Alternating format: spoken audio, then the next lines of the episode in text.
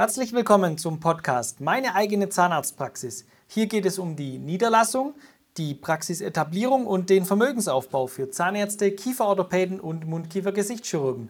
Mein Name ist Thomas Jans. Sie hören den Ton aus meinem Online-Kurs Fit für die Existenzgründung. In diesem Baustein schauen wir uns die drei Aufgaben des Praxisinhabers noch einmal genauer an.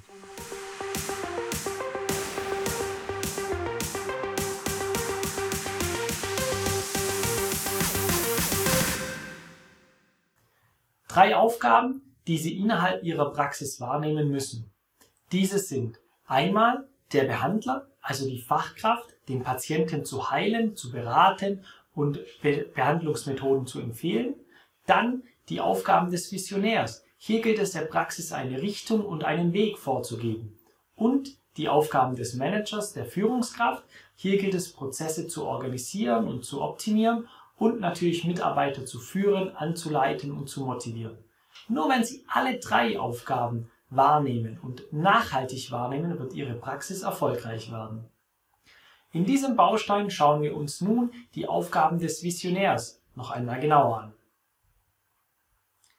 Der Visionär hat vier Aufgaben. Einmal die Vision, die Philosophie, die Ziele zu benennen und die Praxis ordentlich und richtig zu positionieren.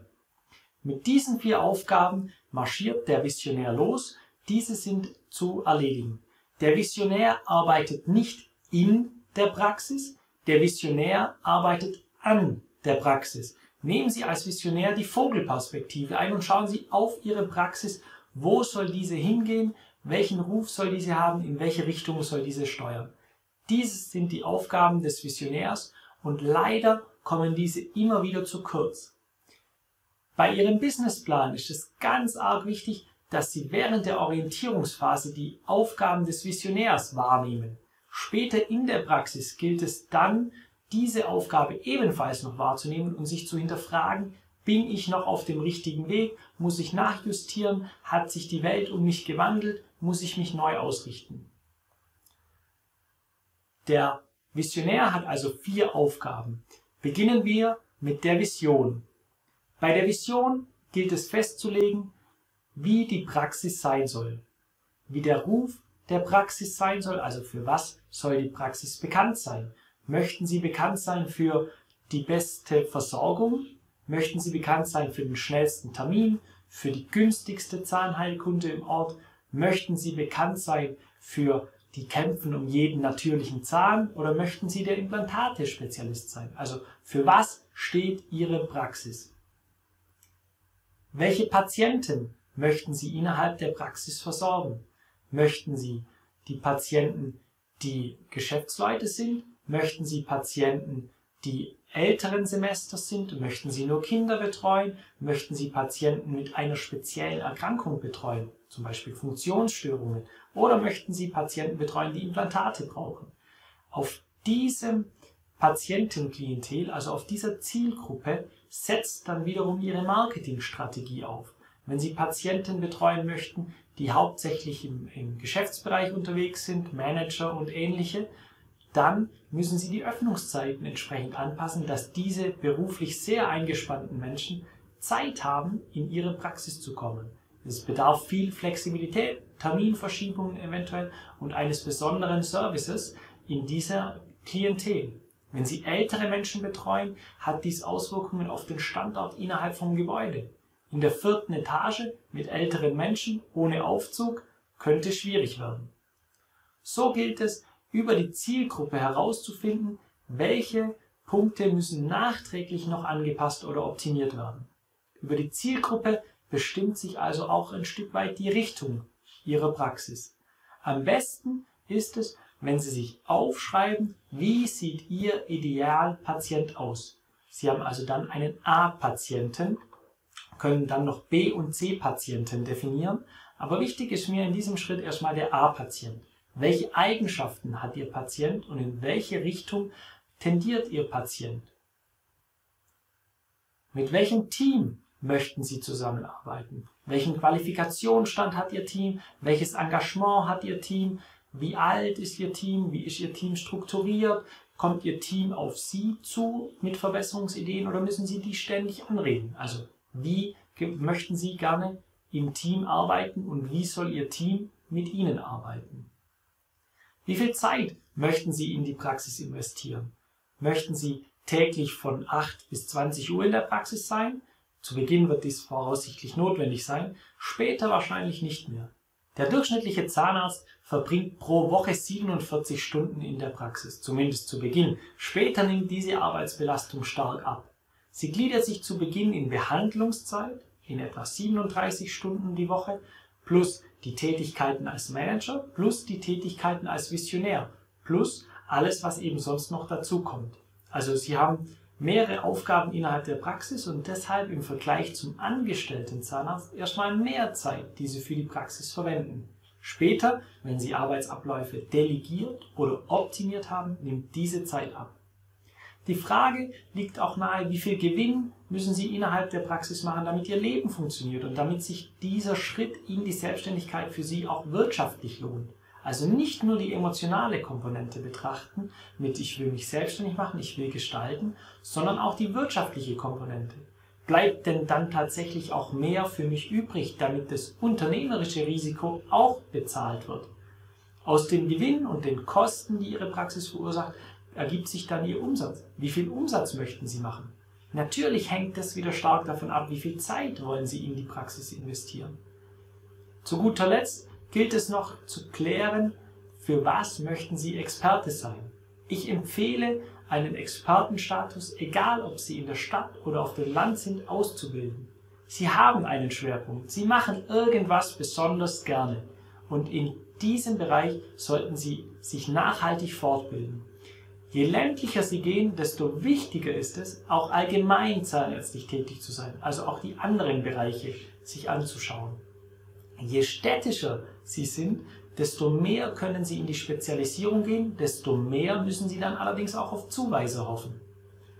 Alles in allem gilt es zu definieren, wie soll Ihre Praxis aussehen, welche Patienten möchten Sie behandeln, welche Mitarbeiter möchten Sie in der Praxis haben, wie viel Zeit möchten Sie investieren, welchen Ruf soll Ihre Praxis haben, für was sind Sie Experte, wie viel Umsatz und wie viel Gewinn soll Ihre Praxis generieren. Und jetzt kommt der wichtigste Schritt. Bitte notieren Sie sich diese Schritte wieder auf einen Zettel, den Sie mit sich führen und ergänzen. Nur so können Sie sicherstellen, dass Ihr Leitbild und Ihre Idee bekannt sein wird bei den Mitarbeitern. Später leitet sich alles aus diesem Bereich ab. Sehr wichtige Aufgabe, die Sie hier wahrnehmen dürfen als Visionär. Der zweite Baustein liegt in der Aufgabe, die Praxisphilosophie festzulegen. Also mit welchen Werten möchten Sie Ihre Praxis gestalten? Dies gilt es zum einen nach intern zu kommunizieren, aber auch extern zu kommunizieren. Extern hat es viel mit Marketing, Public Relations, also der Öffentlichkeitsarbeit, zum Beispiel über Artikel in Zeitungen und dergleichen, Radio zu tun. Nach intern scheint mir in diesem Bereich noch viel wichtiger zu sein. Ihr Mitarbeiter muss verstehen und muss wissen, nach was er sich ausrichten soll, um was es in der Praxis geht, für welche Werte sie stehen. Wie möchten Sie, dass der Patient bei Ihnen behandelt wird? Guten Tag, Herr oder guten Tag, Frau so und so oder nur Hallo. Definieren Sie das. Der Mitarbeiter muss sich daran orientieren können und wenn Sie neue Mitarbeiter in die Praxis einstellen, wäre es am schönsten, wenn Sie diesen einen Ordner übergeben können, wo die Leitlinien und die die Richtung der Praxis aufgeführt wird und eben nachgelesen werden kann, sodass der Mitarbeiter sich daran orientieren kann. Der Mitarbeiter, der neu dazukommt, hat es so leicht, sich in die Firma und in Ihre Praxis zu integrieren. Legen Sie einen Verhaltenskodex offen und leben Sie diesen aktiv vor. Wenn Sie Pünktlichkeit erwarten, seien Sie pünktlich. Wenn Sie qualitativ hochwertige Arbeit erwarten, leisten Sie diese auch. Wenn Sie Ehrlichkeit erwarten, seien Sie ehrlich. Ich glaube, das ist mit der schwerste Schritt, den Sie machen können. Die Ehrlichkeit den Mitarbeitern auch bei unschönen Themen zu gewährleisten. Hier gilt es selber vielleicht zu reifen und an sich zu arbeiten, um diese Themen kontinuierlich und direkt anzusprechen, ohne den Mitarbeiter zu verprellen, sondern konstruktiv in eine Richtung zu arbeiten.